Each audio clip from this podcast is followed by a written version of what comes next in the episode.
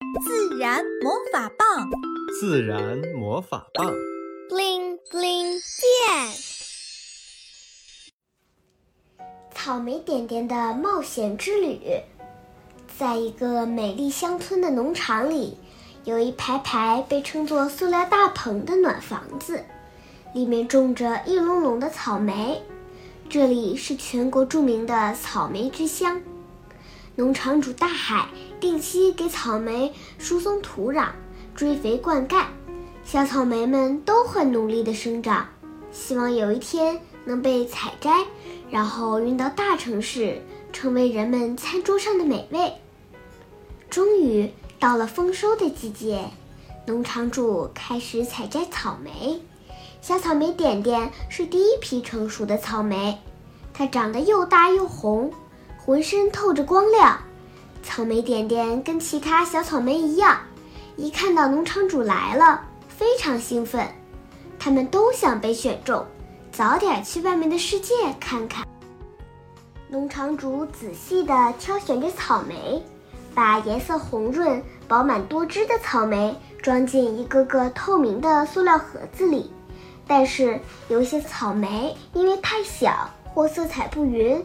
没有被选中，他们非常伤心，觉得自己没有用。草莓点点因为出色的外貌，一眼就被农场主相中了，被摆放在了塑料盒子的最上面。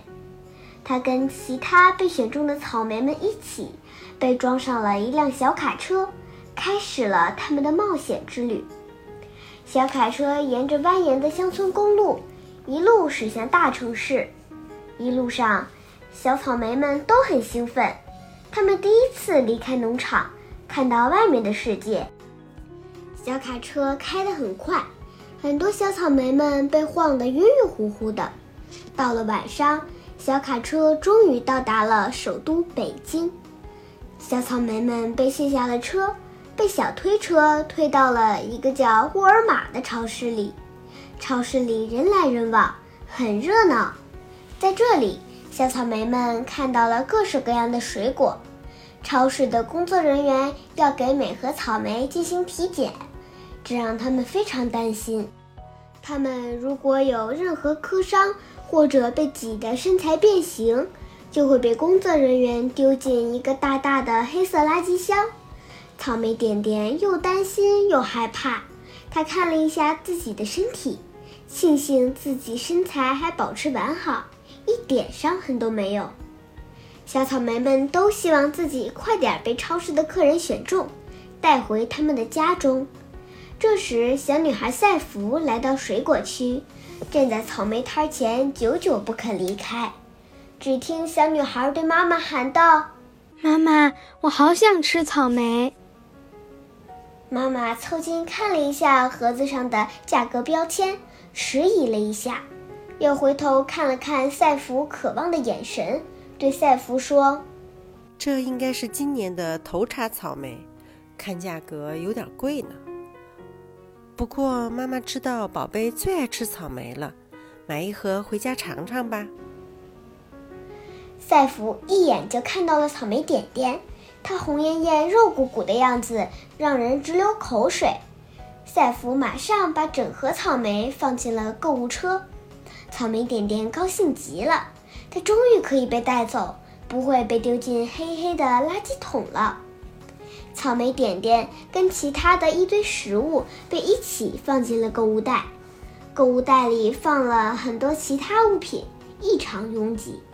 草莓点点因为几天前就已经成熟了，身上的汁液非常饱满，肉嘟嘟的身体经过长途劳顿。已经承受不了太多的颠簸，身体的某些部位已经开始变得软糯了。回到家之后，赛弗跟妈妈一起清洗草莓，他努力地想在盒子里找到那颗又大又红的草莓点点。这时，妈妈突然拿出一颗被挤得软塌的草莓，正准备往垃圾桶里扔，赛弗赶紧说：“妈妈。”不要扔掉那个！妈妈诧异的问道：“为什么？这颗看上去已经挤坏了，有点软，口感不好了。”赛弗说：“这颗草莓本来是很漂亮的，小草莓也是有生命的，如果被丢弃，肯定会很难过。”妈妈听了赛弗的话，陷入了沉思。她想象着农场主从小草莓播种、长大到成熟采摘所付出的辛勤劳动，又联想到一路运输、包装，然后售卖过程中消耗的能源和资源。如果扔掉了草莓，不仅浪费了金钱，还浪费了很多的资源和能源，浪费了农场主的辛苦劳作。于是，妈妈把草莓点点留下了，把它跟其他有伤残的草莓单独放到了一个盘子里。